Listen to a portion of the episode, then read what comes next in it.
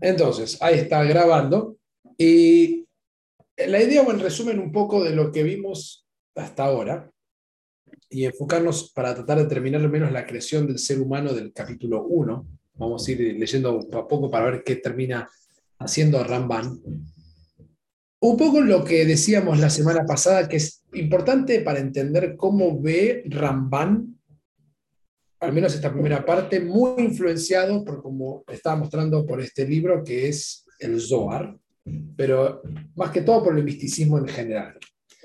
Entonces, su visión, de alguna manera, es que al comienzo de la, primero y principal, Dios es el creador absoluto.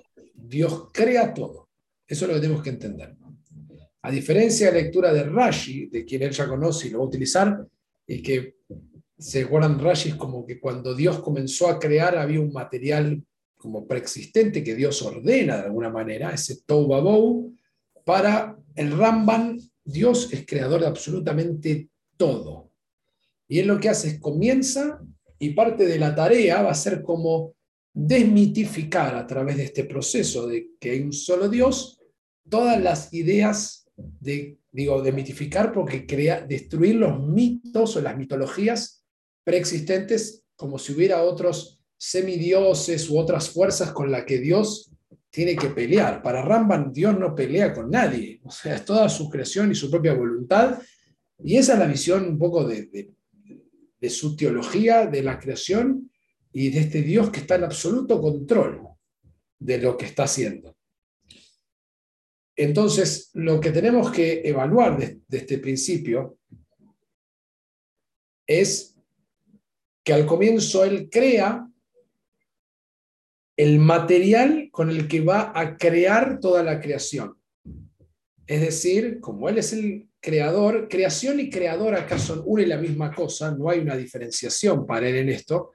Cuando él crea el material, del material lo que va a hacer es ponerlo en funcionamiento y después va a decir a lo que está destinado a ser vinculado con las aguas, todo lo que eran nubes o cielos, le va a decir actívate de alguna manera y a lo que va a crear, que es tierra, esto se llama en Beta no es, la, no es lo que él crea los cielos y la tierra, sino estoy resumiendo un poco, él va a crear como si fuera todo lo que contiene aguas y todo lo que contiene naturaleza, por decirlo de una manera, digamos, no, no es naturaleza, es todo lo que contiene, no es tierra, eh, digamos, es el suelo, pero también es los árboles, todo el potencial cósmico, perdón, un segundito,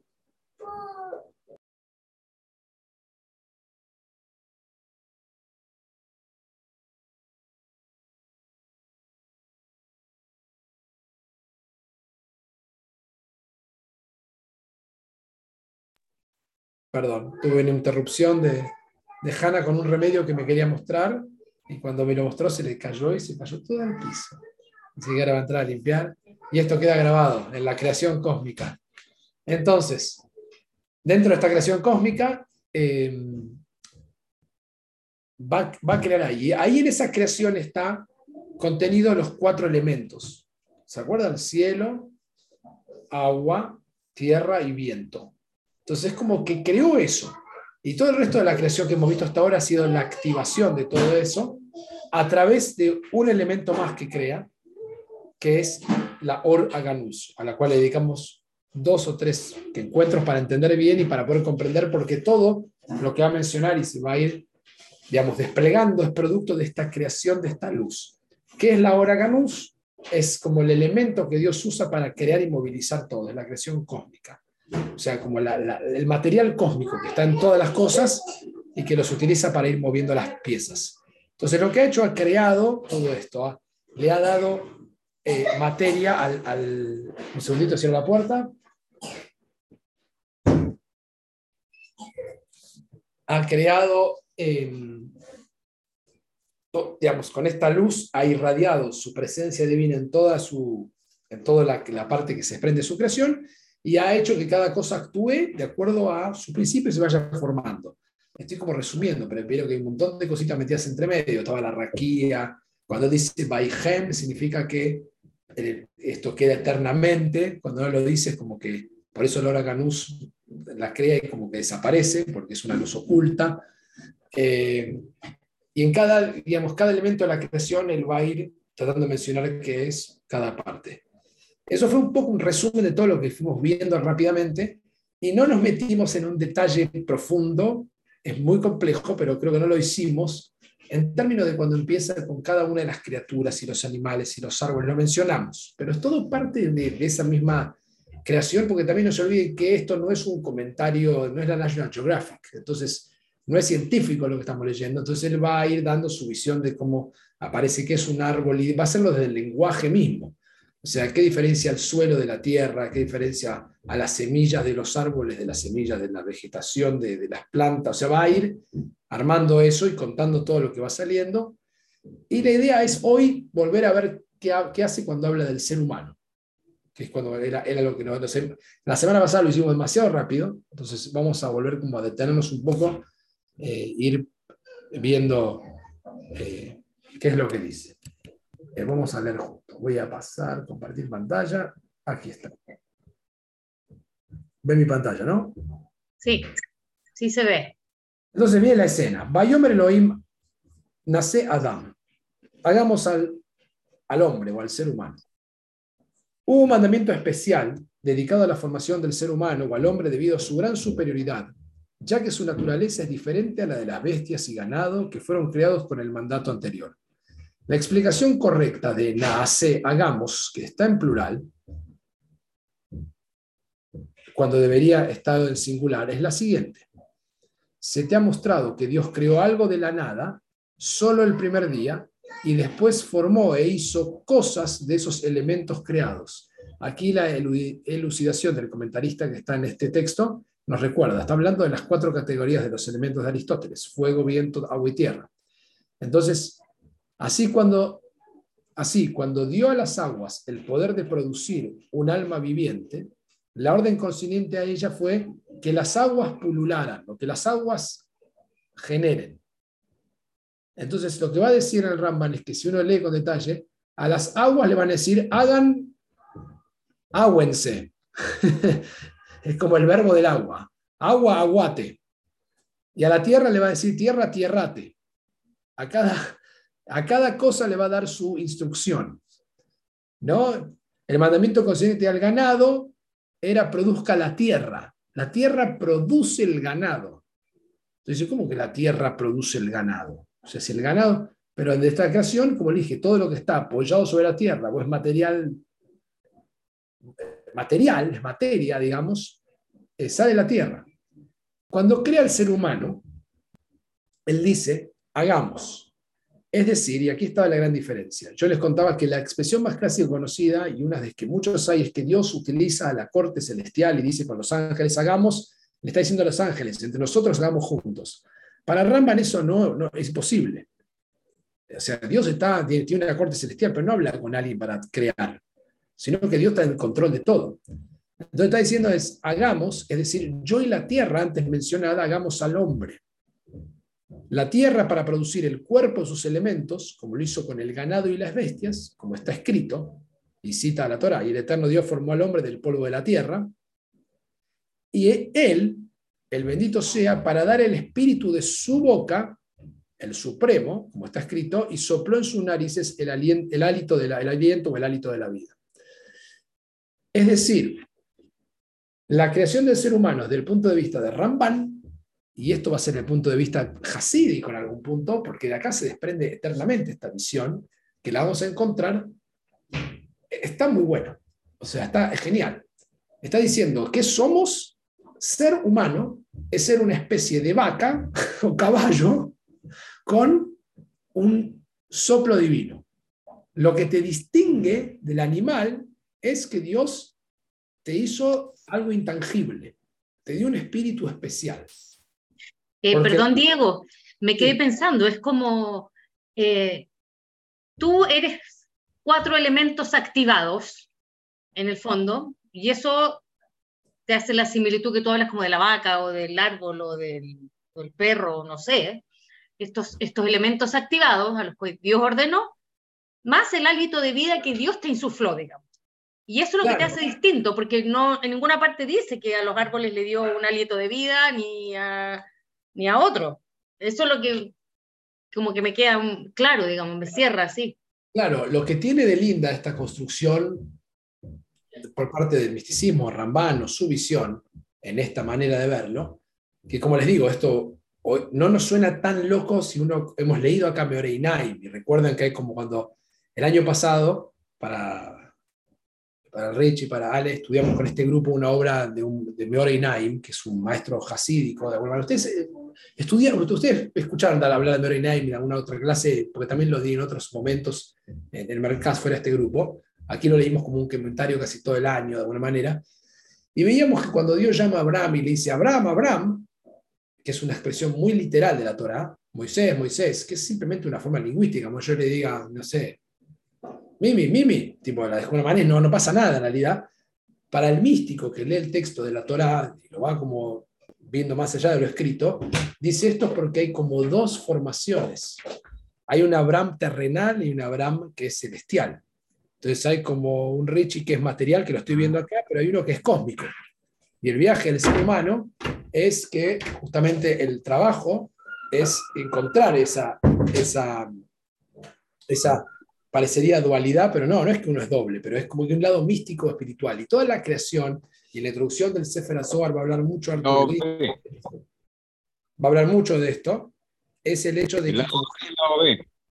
¿Cómo? No, uno... No escuché. Ah, no, que te digo que uno habla del lado B de la persona. Ah material y una parte espiritual o, claro, una, una, parte oculta. Claro, estamos hablando literalmente de eso.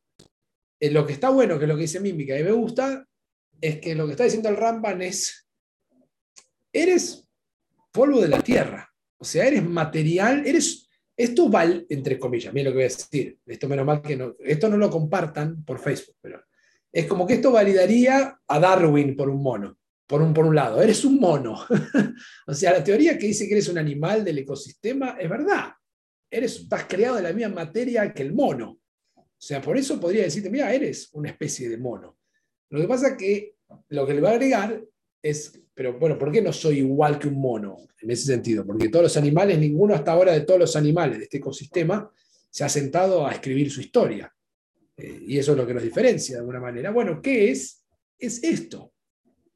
Eso que reconoces que te ves como un animal más en el ecosistema, eres una especie más, sí, porque Dios te hizo con material de agua, tierra, fuego y aire, de alguna manera, te hizo con material de su creación material. Pero como dice acá el Ramman, cuando dice hagamos, es que lo que le está diciendo es al material que él creó terrenal, digamos, por llamarlo de manera mundano, por llamarlo de alguna manera, porque todo es Dios en esto, pero es menos, tal vez es más material para nosotros, le está diciendo, hagamos nosotros dos juntos.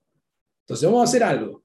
Dame, yo te, yo te creo, pero necesito que me des de lo que yo te di, poné todo el, material que yo hice y yo le voy a agregar material de lo que yo tengo mío que tú no tienes de alguna manera, en su, de la tierra lo tiene, porque es todo Dios en este sistema. Es medio loco lo que estoy diciendo, pero me están siguiendo. Porque la tierra no deja de ser Dios, pero la tierra tiene algo más terrenal y Dios al único que le hace como un insufla algo especial es al ser humano. Entonces ahora, esto es lo lindo, ya cuando vamos a leer el texto de Bereshit, de ahí en adelante, cuando dice nace Adam ¿no? ya uno tiene un... De ahora en adelante nunca más lo puede leer igual, esta es la gracia de estudiar esto. Hagamos al hombre de nuestra imagen y semejanza.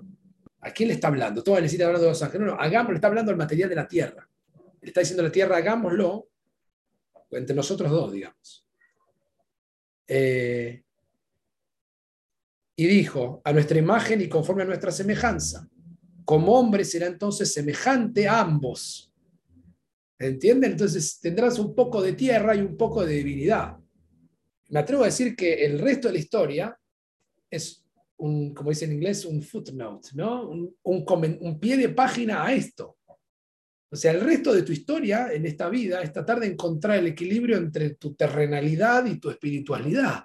O sea, cómo balancear entre el mundo en el que vivís, a nivel político, económico, de las relaciones y todo, con el mundo más intangible, metafísico, abstracto, espiritual, y cómo encontrar eh, en, ese el equilibrio. Entonces, somos semejantes a ambas cosas.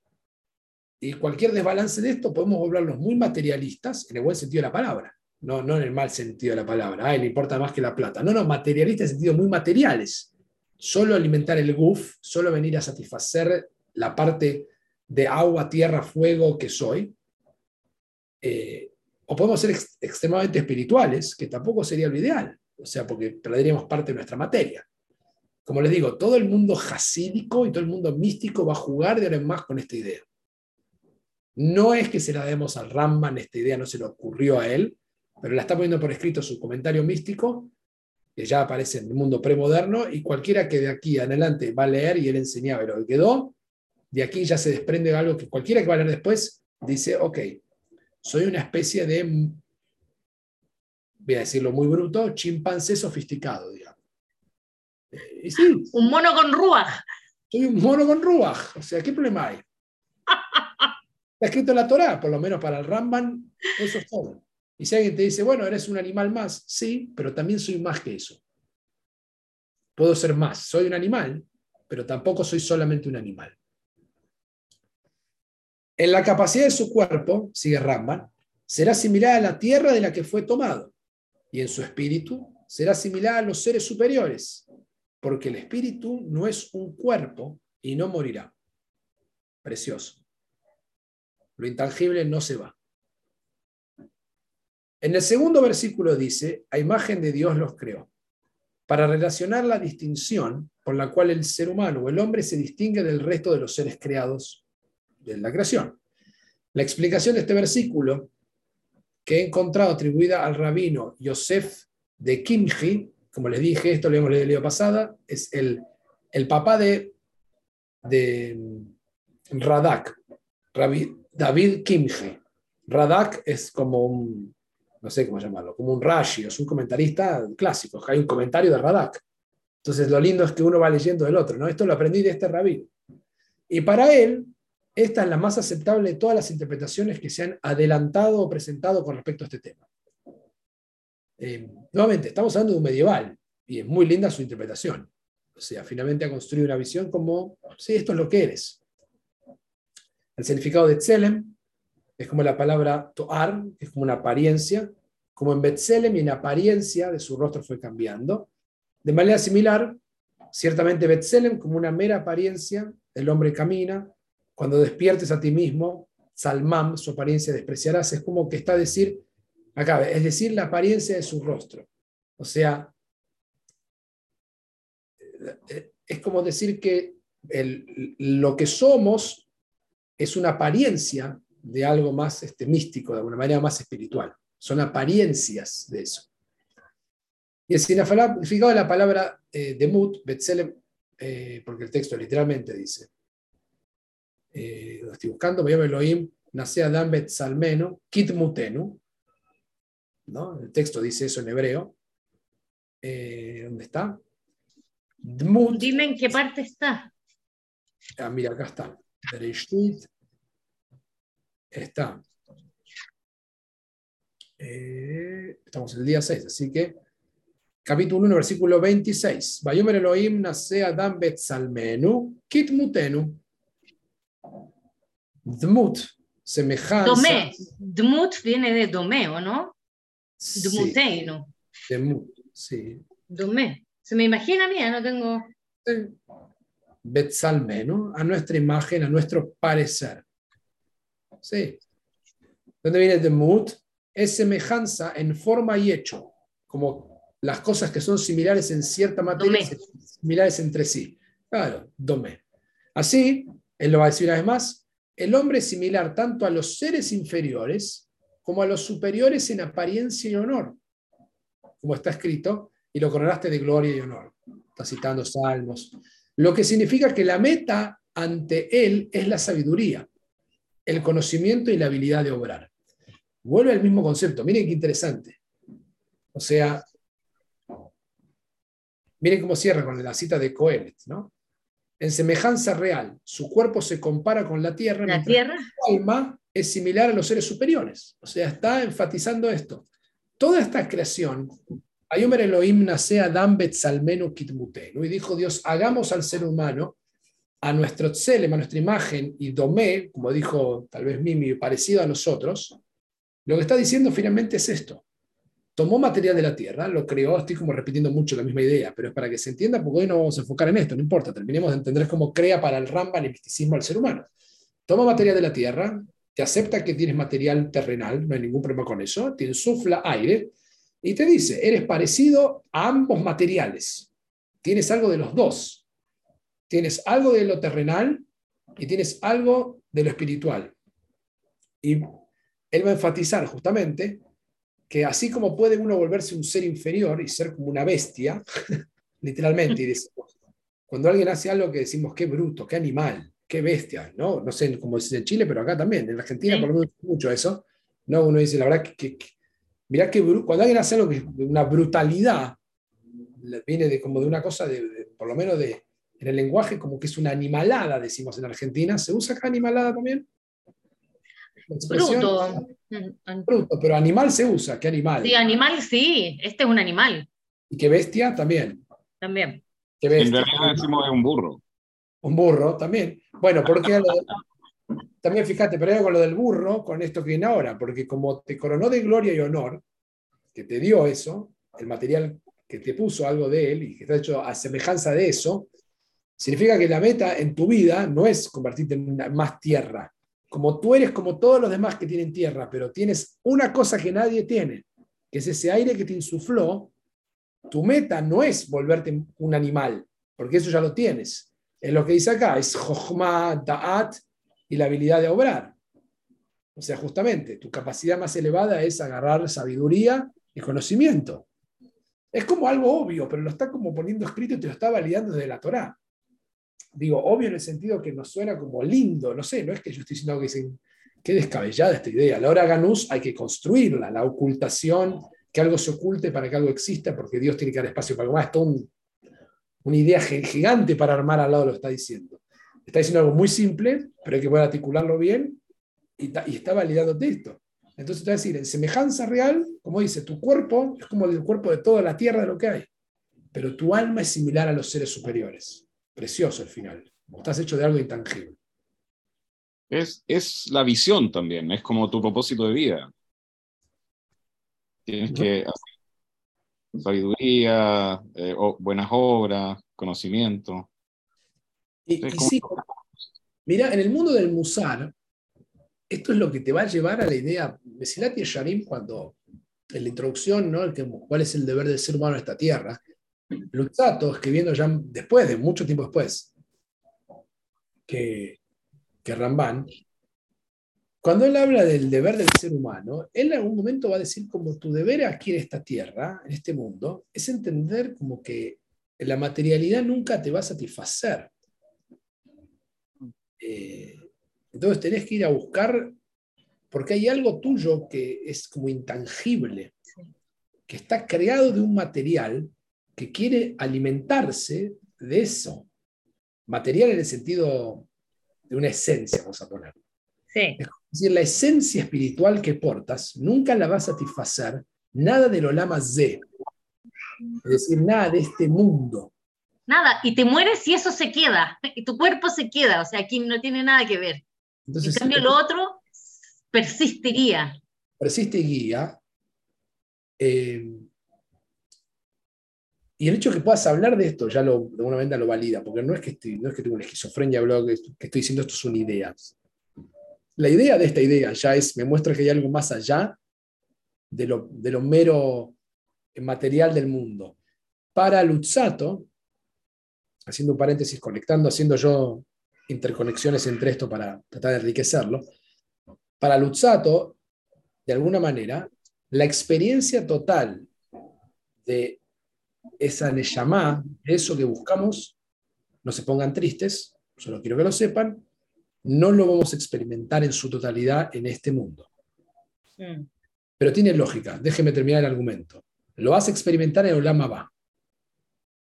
Pero para poder experimentar esas, esos destellos, esos glimpses, como se dice en inglés, ¿no? Es como por momentos. Chispazos. Los chispazos que sientes ante momentos cuando estás ante la vida, nacimiento de un niño o la muerte, ante una experiencia que te abruma. Eh, como yo siempre digo, a mí me pasa con Mahler, me pasa con la música, me pasa con instantes donde me quedo sin palabras. Esas, esas experiencias que uno alcanza a través de la tefilá, del arte, de la contemplación, del pensamiento profundo, del estudio mismo que estamos haciendo ahora, se despiertan estos momentos como de asombro, de, sí. Lo que va a decir Ramjal, que se los conecto para algo que es muy lindo con todo esto, es que la manera de poder disfrutar de la totalidad de eso al máximo en el Olama va requiere un entrenamiento en el Olama Z. ¿Ok? Y en el Olama Z, ¿dónde lo adquieres? Para el Ramban, perdón, para el Ramjal, a través del Musar, es en Talmud Torah o Limud Torah, a través de esto, estudiando Torah, y a partir de tefilá o tvuná, que es como contemplación, es decir, mitzvot. El sistema de mitzvot te ayuda a poder entrenar estos destellos para hacerlos lo más completos posibles, para que cuando llegues al momento de poder liberarte del guf, de, la, de lo terrenal, y seas pura, pura espiritualidad, puedas gozar y puedas disfrutar de eso porque tuviste un entrenamiento. Si no es como que si esto qué es. Lo desconoces. Pero yo en esta vida hice ese trabajo, de fomentar esa parte, no digo, uno, el ser humano, intentó fomentar ese trabajo, de, de darle duro para encontrar más momentos de la espiritualidad que de la terrenalidad, por decirlo de alguna manera, más momentos de ese Abraham celestial que el Abraham terrenal, cuando llegue el momento de que tengo que soltar el Abraham terrenal, no voy a tener miedo, por el contrario, para el Sato va a ser el mejor momento de toda mi vida. Porque estoy esperando experimentar Mahler en, intravenoso. estoy esperando para experimentar eso, esas emocionalidades absolutas de la vida en su totalidad. Eh, tiene sus dificultades porque no es una negación de la materia, de alguna manera, porque, la materia también nos gusta, tenemos un gusto, tenemos un cuerpo y alimentamos, no es que rechazamos eso. Pero es como que al mismo tiempo, lo que va a decir Lutzato, todo esto que estamos uniendo porque surge de la tierra y la, la experiencia, y creo que vale la pena detenerse mucho en la creación de nosotros mismos, es que Lutzato mismo va a decir que solo el Olama Z, sin estas mitzvot, sin estos momentos de que te saco a lo que sería, eh, algunos autores lo llaman el tiempo eterno, ¿no? Cuando uno entra por un instante en el tiempo transhistórico, y uno es como que parece que se elevó más allá del futuro, presente o pasado, como uno está en otro plano, donde está operando otro paradigma, como el momento de la creación, Dios no ve pasado, presente, futuro, espacio, formas, es como que eh, la experiencia mística, estamos leyendo un comentarista místico, no, no es casualidad que yo empiece a hablar en este lenguaje de golpe, eh, cuando uno tiene esos momentos donde siente que todo está todo unido con todo lo demás, o que todos, digamos, mm. momentos que son demasiado fuertes, eh, estaba, me perdí en el hilo que lo estaba diciendo. En ese momento estaba hablando de Lutzato que dice algo antes. No, que cuando uno vivencia en este mundo estos momentos fuertes, dices tú, esa era tu idea tienes una experiencia de lo que será el Olama Ba. Eso, eso tal vez quería llegar, no lo sé. Claro, tienes una experiencia de, eso. Iba a decir otra cosa, se me escapó entre medio del pensamiento, pero está vinculado con, con, esa experiencia, digamos, un entrenamiento para eso.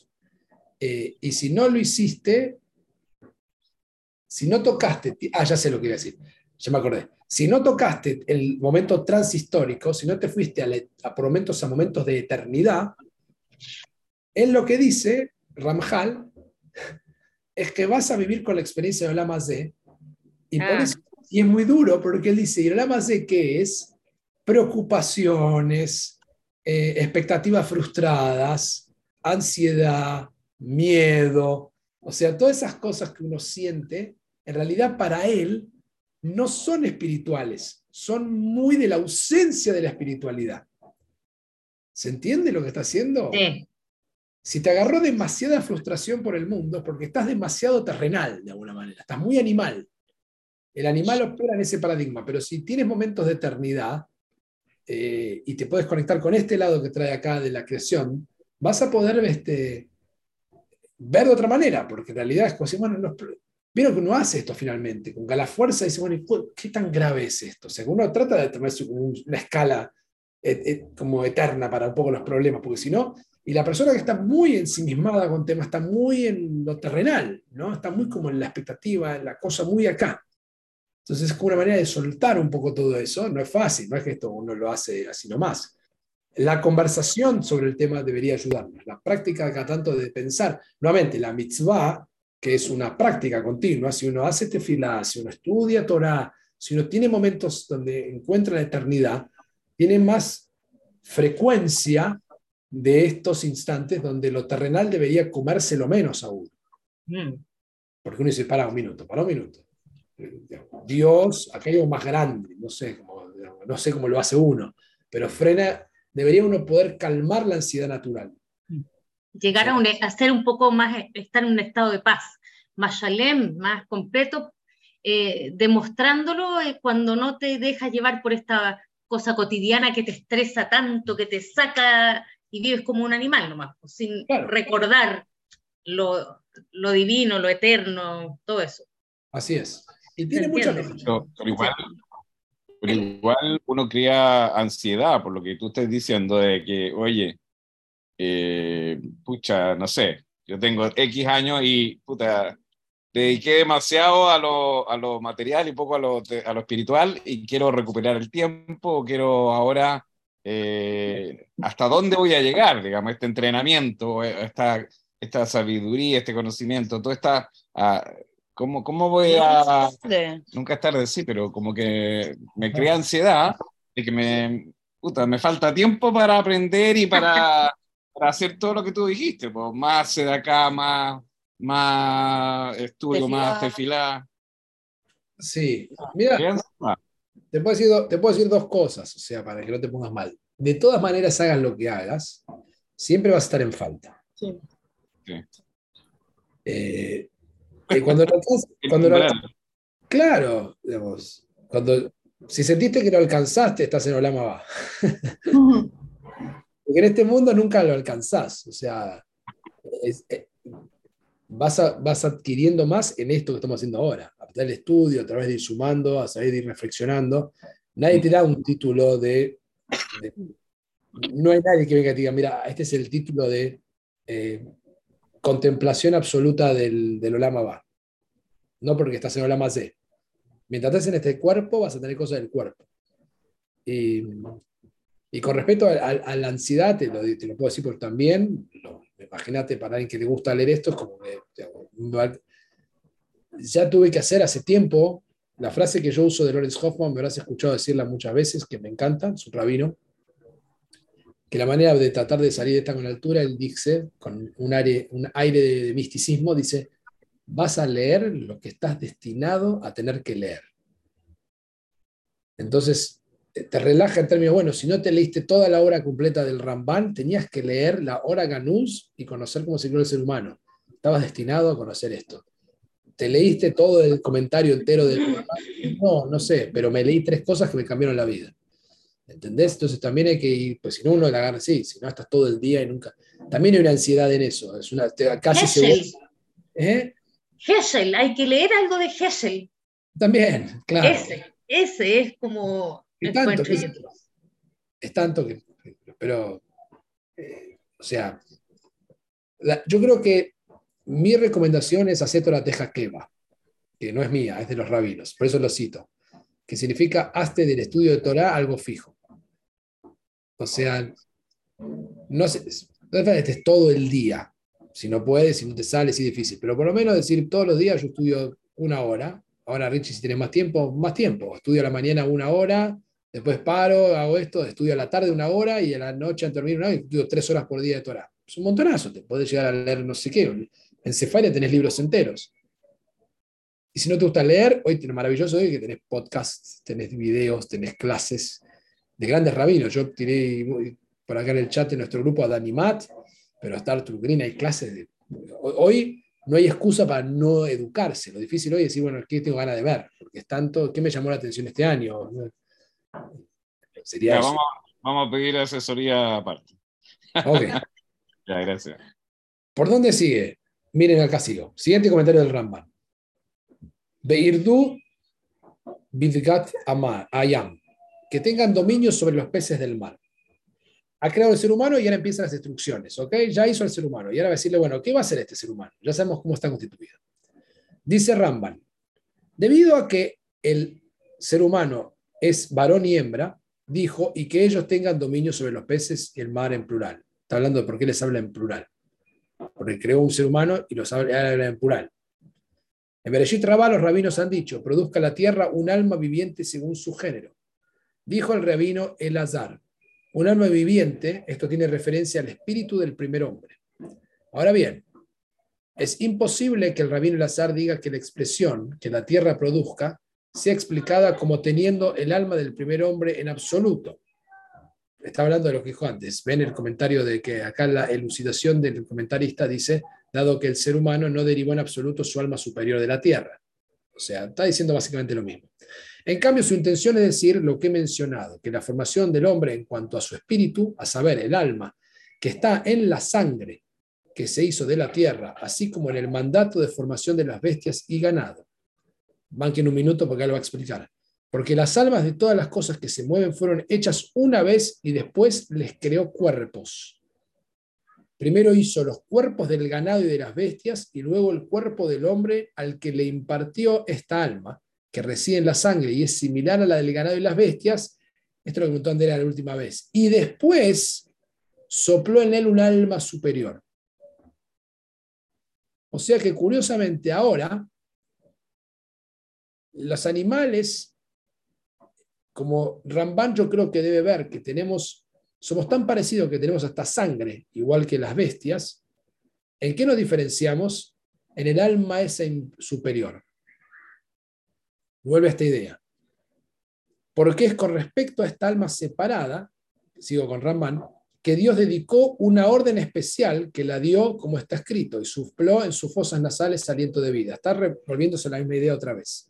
¿Por qué? Porque está tratando de llevarnos a, su comentario de por qué nosotros tenemos que estar en dominio de toda la demás, de toda la creación. ¿Ok? Entonces está diciendo, somos muy parecidos en nuestra sangre, pero tenemos esto más. El camino de la verdad en este versículo, en cuanto a por qué la escritura comienza con el hombre en singular, hagamos al hombre y después usa el plural, y que ellos tengan dominio, será conocido por aquel que entiende el siguiente versículo, donde aparece el mismo cambio, dice, el 27, ¿no? Comienza diciendo, imagen de Dios, Él los creó, y luego usa el plural, hombre y mujer los creó. Esto va a ir más adelante. Eh, o sea, se entiende lo que estoy diciendo, ¿no? Esto va a venir, ya va a explicar por qué. Va más adelante, va a decir que tengan dominio, dice, creó Dios, que o sea, como hombre y mujer los creó, va a volver sobre esa idea. Porque la Torah va a decir muchas veces, y creó al ser humano y les dijo que, y todo el tiempo juega con esto de hombre y mujer. Vamos a ver, más adelante va a llegar esta idea. Es posible que el rabino Elazar haya querido explicar la expresión que la tierra produzca como la tierra de la vida eterna, para que produzca un alma viviente según su especie que existirá para siempre. Del mismo modo, explicamos cuando la escritura dijo, hombre y mujer los creó. Es porque la creación del hombre en un principio fue varón y hembra, y su alma estaba incluida en ambos. Sin embargo, en, la formación, primero se formó al hombre, y luego de la costilla del hombre se edificó la mujer, como cuenta más adelante la escritura. Por lo tanto, la escritura menciona aquí el término de creación y en el capítulo siguiente menciona formación. La persona, recuerden la clase de Oraganus, miren, la persona instruida en los misterios de la Torah entenderá. Amabim Mevin. Ahora vamos a ver de qué habla un poco. El significado de que ellos tengan dominio es que ellos gobernarán vigorosamente sobre los peces, las aves, el ganado y todo lo que se arrastra. El ganado aquí incluye las bestias. Y dijo, y sobre toda la tierra para indicar que han de señorar sobre la tierra misma, desarraigar y derribar, cavar, labrar, eh, cobre y hierro. ¿No? El término redía sobre los peces, sobre la tierra, se aplica al gobierno del amo sobre su, sobre su sirviente. O sea,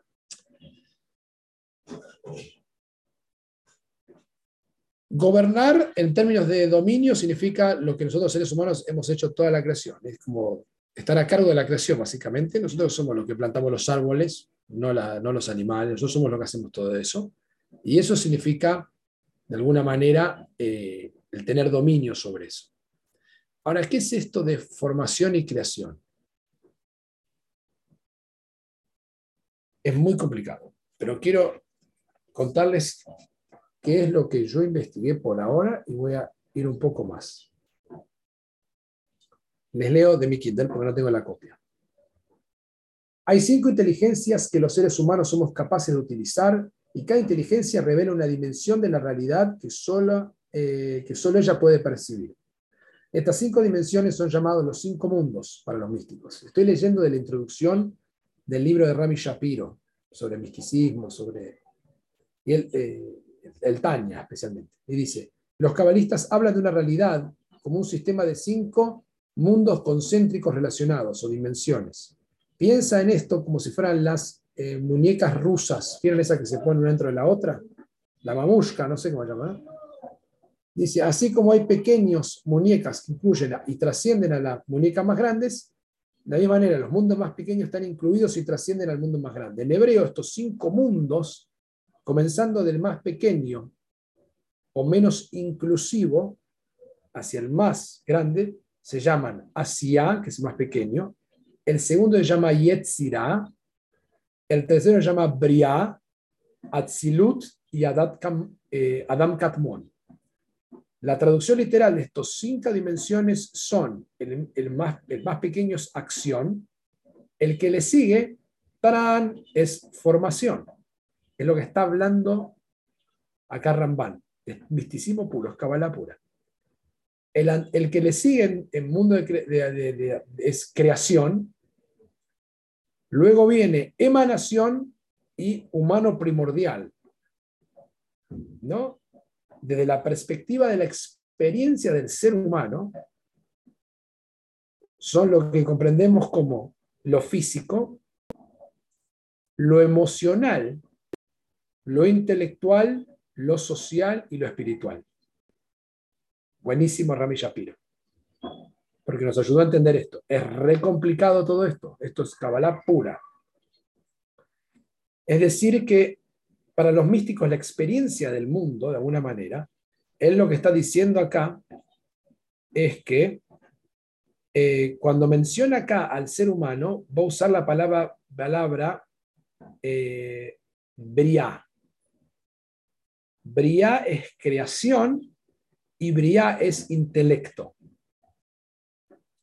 Y cuando en el capítulo 2 crea la mujer y es mucho más como, van a ver el capítulo 2, Dios es mucho más, ¿cómo decirlo? Está más metido en la masa. Ahí va a usar la palabra, no va a usar más Briá para Elohim, va a usar el concepto de Yetzirah, de formación, que ya tiene algo de emocionalidad. Es maravilloso que estén jugando con esto.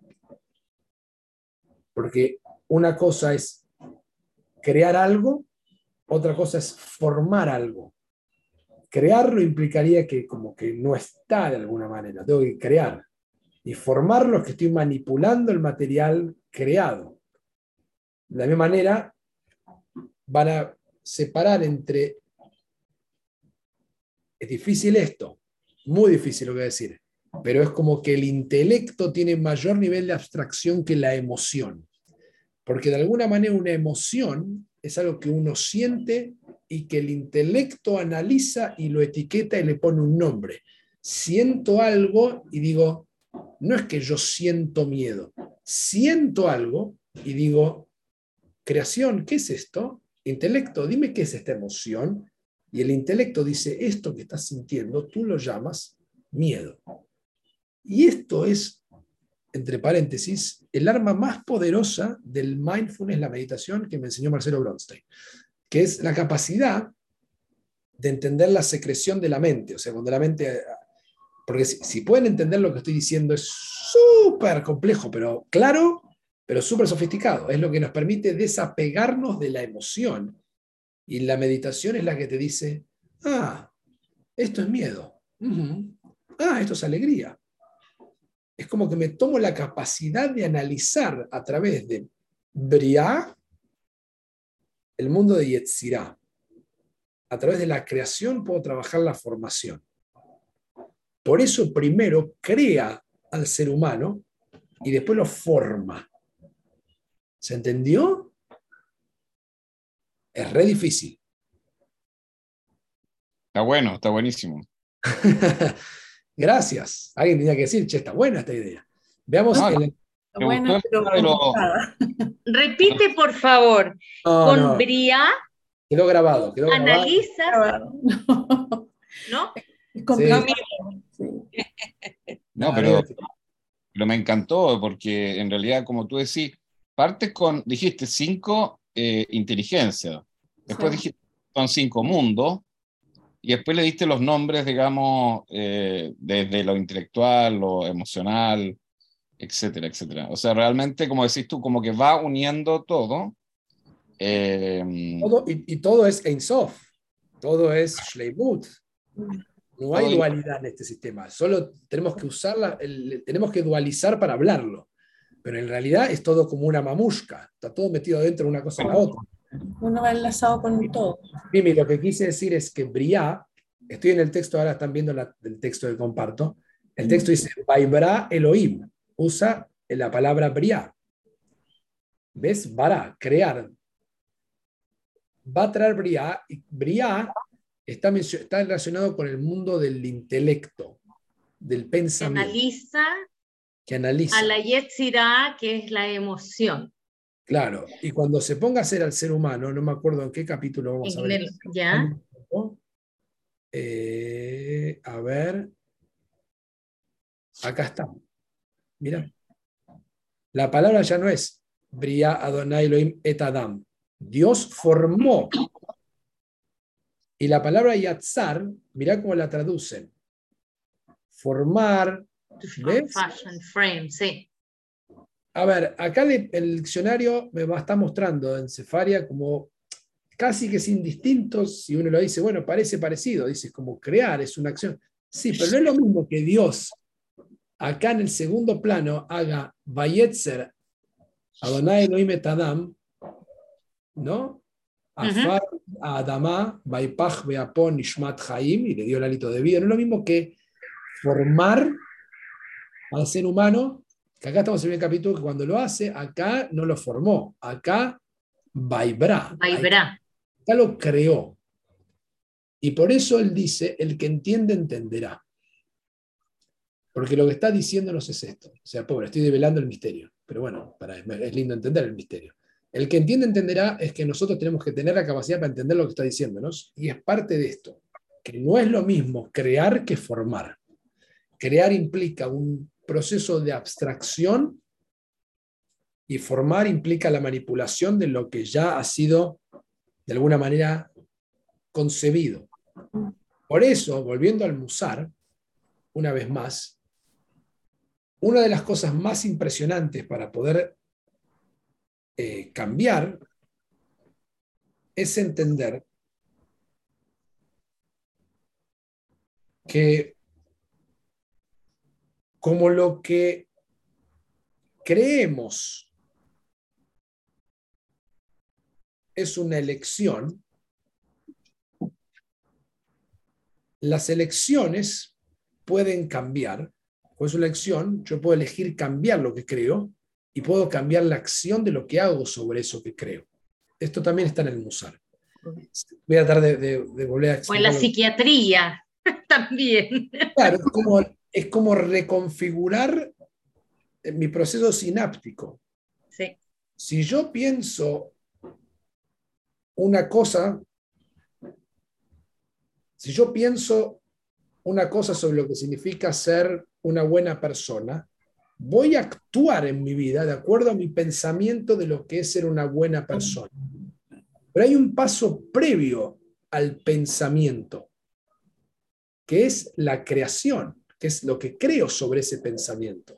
Si yo cambio lo que yo creo sobre lo que es ser una buena persona, ¿se entiende lo que estoy haciendo? Voy a cambiar cómo actúo. Esto es lo que está diciendo. Eso, por eso es tan complejo y místico, pero tan importante y sagrado esto. Si yo cambio mi creencia sobre lo que he formado como una idea de lo que significa una cosa, voy a actuar manera distinta a como venía actuando sobre aquello que yo he creado como un pensamiento sobre lo que esa cosa es. Entonces, como lo que pienso es una elección, puedo elegir cambiar lo que pienso a través de cambiar mi creencia, que es mi creación de eso. ¿Vio? pero ahí hay, eh, hay gente que, del punto de vista ético, para uno algo es bueno y para otro es malo, y, y, la lógica de la otra persona tiene esa misma diferencia, es decir, cree que, que lo que para mí es bueno, para él es malo.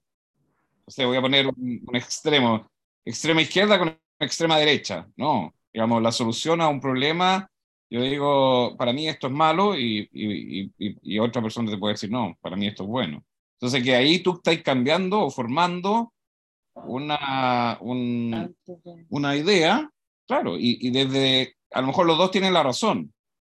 Son dos lógicas distintas. Claro, estás trabajando sobre un, y ya estás en, en proceso de, estás trabajando sobre la formación de ese pensamiento. Lo que acá estás haciendo es que Briá es el mundo, es cómo se concibió tu creencia de ese pensamiento. y ahí es muy difícil, porque tenés que entrar a, rasgar bien profundo. Bueno, y eso también tiene que ver un poco lo que habla, lo que yo hablo siempre. No todos pueden acceder a eso. A ese saber que tu realidad, tal vez lo que tú estás viendo, lo que tú entiendes, o lo que tú crees, o lo que tú piensas, puede estar equivocado y abrirte a la posibilidad y cambiar. Sí, y, vos sabes que eh, en algún punto ahí, que es como cuál es el nivel de la autoconciencia de la persona, eh, es muy poderoso porque, déjame ver si tengo a mano mi resumen de Mesilat y Sharim, hay una parte, estoy salteando una, eh, a, mi resumen de introducción este, que está por acá, que es muy bueno, que Mesilat Sharim va a decir una frase re dura, Déjenme encontrarlo. Creo que está acá. Citando a Berajot, el Talmud dice, Kol mishein bodea asur le rajem alav. Todo aquel que no tiene conciencia de A, que no está consciente, está prohibido ser regem, tener misericordia con esta persona. es decir, no puedo tolerar el victimismo. Si tú no estás consciente de esto, tengo prohibido tenerte misericordia de alguien que no tiene autoconciencia, que no ha trabajado su DA, su conciencia. Es tremendo lo que es muy duro lo que estás diciendo, pero es totalmente cierto. Es totalmente cierto. Porque en el fondo es lo que hemos dicho. Eh, hay gente que, yo no estoy diciendo ni poniéndome en una situación de superioridad, ni más ni menos, por favor, pero... Eh, todos, somos, víctimas de alguna cosa en un punto. No, somos claro, para, para otros no sé, pero el tema de la esta, eh, análisis de la bria con la yetzirá, que la bria te analiza esa emoción, el por qué siento esta emoción, el por qué, y que te lleva a, cambiar la idea, a plantearte una cosa. No toda la gente tiene esa capacidad, y eso implica capacidad para crecer, para cambiar. Y hay gente que no la tiene.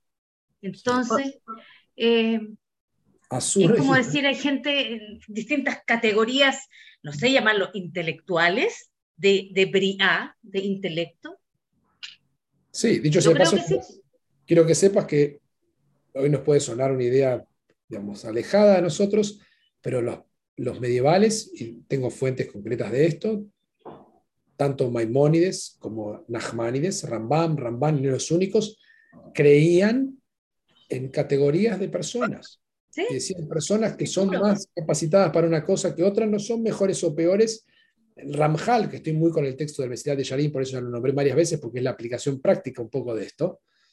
Para Ramjal él va a decir como que la persona que no, como que no quiere tener conciencia, no quiere cambiar, hay algunos que lo van a hacer porque saben que esto, lo han saboreado esto, dice, esto es lo que tengo que hacer, es como que es mi deber ser, se lo van a tomar que estar en falta es durísimo, no corresponde, dice. Hay otros, dice él, que van a hacer estos cambios que estamos conversando todo, porque ve que otro de al lado lo hizo. Entonces dice, yo también quiero hacerlo por el prestigio en este mundo. Y es bueno, dice, porque por lo menos ve que otro, si otro lo logró, por lo menos yo podría lograr. No, no ser como el otro, porque no, no tiene lógica. Él dice, eso es de la, él dice, es terrible, dice, eso es de las mentes más, más, más bajas, dice. Porque él entiende que uno no puede envidiar una vida, porque no tiene ningún sentido. Si yo no estoy invertido en el cuerpo del otro, no tiene ningún sentido envidiar si uno piensa. No tiene ninguna lógica. ¿Cómo estar envidiando si nunca vas a vivir adentro de ese cuerpo? Ya está. No tenés esos padres, no tenés esos hijos, no vivís en esa casa, ¿De qué estamos hablando? O sea, es ridículo envidiar, para, eh, si uno lo piensa desde el punto de vista de... Lo que sí te puede pasar es la admiración. Veo a otro que sí hizo, ¿por qué yo no puedo lograrlo? A mi estilo y manera. Entonces, si el otro te motiva, en este mundo es válido, dice. Y es una categoría de alguna manera para él un poquito inferior de aquel que lo hace porque es su deber ser, porque yo no estoy a la altura que yo podría hacerlo. No por contraste, sino porque lo siento en las tripas en mi conexión con lo divino. No porque veo al otro que lo hace y yo también quiero hacerlo. Y el más bajo, dice él, en un ejemplo puntual, es el que hace estas cosas por recompensa o castigo. que no está mal, dice él, porque a fin de cuentas cree que, bueno, le va a ir bien, pero no importa, lo está haciendo por algo. Y el que no tiene esto, ninguna de estas tres cosas estamos hablando, dice, lo que le decía, Azur le rajem está prohibido tenerle lástima, porque no tiene ni eso. ¿Y qué voy a hacer? Dice el tipo. Porque va a ser siempre una víctima. El mundo me hace esto, y el otro, mira, el otro tiene más que yo, lo quiero matar. Y Dios es malo conmigo porque no me da lo que quiere. Ya está, dice el tipo. O sea, se tra trabajar, o sea, vos podés. Esto es, eh, ¿Es duro? Sí, es la verdad. Cada vez creo, creo más que también es verdad. ¿Qué quieren que le diga? O sea, hay gente que, hay gente que es más cómoda siempre ser la víctima. Y siempre, mira lo que Dios me hizo. Mira lo que... Es mucho más fácil. Mira lo, que ella, lo que ella me hizo, mira lo que mis hijos me hicieron, mira lo que Dios me hizo, mira lo que el destino, este país. Entonces ese victimismo y eso es un poco algo de la puesta en práctica de todo esto. Mm. Avancemos un poquito más y terminamos eh, a la creación del ser humano. Maibarejo Tam, y los bendijo. Esta es una bendición real, a diferencia del versículo 22, donde la bendición de los peces y las aves consistía en otorgarles el poder de la procreación o sea, cuando Dios bendice a los animales, es la posibilidad de, digamos, procrearse. Por lo tanto, está escrito, y Dios los bendijo, y Dios les dijo. Pero arriba, en el versículo 22, está escrito, y Dios los bendijo diciendo. La palabra diciendo, indicando que la bendición es el mandato de la procreación, que Él les dio el poder de producir descendencia, y ningún otro mandato por el cual son seres bendecidos, digamos. Pero en el caso del ser humano, además del poder de ser fructífero, también fue bendecido por tener dominio sobre la tierra. Por lo tanto, continúa la escritura y Dios les dijo. ¿Se entiende? Antes le dijo, antes le dice, y Dios lo bendijo em, diciendo. Pero acá dice, y Dios los bendijo, y Dios los bendijo y les dijo. Entonces, esas pequeñas, está hilando súper fino, pero estos son comentaristas. Esto es, como decía Bert Wisowski, como dice, los rabinos leen con lupa. Entonces van a ir palabra por palabra y dijo, ah, mira, cuando a la creación le dijo, les dijo, los bendigo. Pero cuando a los seres humanos les dijo, los bendigo y les digo, hagan esto. les dio una instrucción más. Esa es la bendición del ser humano. La bendición en los animales es que se puedan procrear, no pueden hacer más nada que eso. En la humanidad es procrearse, es el desde, de alguna manera, en buen sentido de la palabra, es lo que espero, o es lo que se esperaría que puedan hacer, porque tienen eso, pero tienen dominio sobre la tierra. Eh, y llenar la tierra. El siguiente, la siguiente palabra con el que toma el comentario. Esta es una bendición, que llenan la tierra debido a su número. En mi opinión, dice Ramban, los bendijo para que llenen toda la tierra y que las naciones se dispersen según sus familias y pueblen los confines del mundo por su número y no se concentren en un solo lugar como era el pensamiento de los hombres de la generación de la dispersión, ¿no? estar todos en un solo lugar de la Torre de Babel, sino él como, parecería estar como fomentando la idea de la diversidad, ¿no? o sea, no sé quién todos en un solo lugar. Someterlo a la tierra o a los animales, le dio potestad y señorío sobre la tierra para hacer lo que quisiesen con el ganado, los reptiles y todo lo que se arrastra en el polvo, y para edificar y para arrancar lo sembrado, y de sus montes para sacar cobre y otras cosas similares. Esto está incluido en lo que él les dijo, sobre toda la tierra. Creo que este es el último. Ah, no, ver. Tengan dominio sobre los peces del mar. Dijo también deberían tener dominio sobre los peces que están escondidos de ellos y sobre las aves del cielo que no están en la tierra y también sobre todos los animales salvajes. Así los mencionó en el orden de su creación. Primero los peces y las aves y después los animales. Así también dice la escritura, tú le hiciste circular sobre las obras de sus manos, todo lo pusiste debajo de sus pies, ovejas y bueyes, todos ellos, las bestias, las aves, las cielos del pez del mar. Nuestros rabinos, sin embargo, han hecho una distinción entre quishá, sojugar, y rediá, tener dominio. Eh, aquí lo que es lindo, esto creo que anoté acá, una nota me hizo un comentario a la página, que era Nahum Sabna, comentarista moderno, que dice, eh, en Bereshit Rabá, dice que mientras los términos quishá y rediá implican poder y dominio, Rediá también sugiere yeridá, que es como descenso o bajeza. Así, si el ser humano es digno, domina sobre las bestias y el ganado. Y si no es digno, se hunde más abajo que ellos y las bestias. O sea, no hay nada peor, como dijimos antes, que te, que te vayas en este Abraham, Abraham y que te quedes en Abraham y Abraham para abajo, digamos. te bestializas, te bestializas. O sea, justo aquí que te hace todo el potencial, lo uses mal. Eh, a ver, ¿cuánto nos queda? ¡Wow! Es largo, ¿eh? Déjeme ver.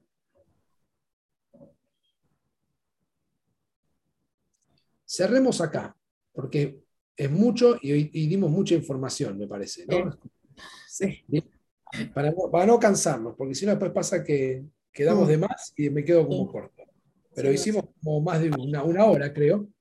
Eh, y, al ir más lento, a lo mejor, paso por paso, podemos detenernos y pensar ideas más profundamente también. Creo que es distinto a lo que hicimos la última vez de querer barrer mucho.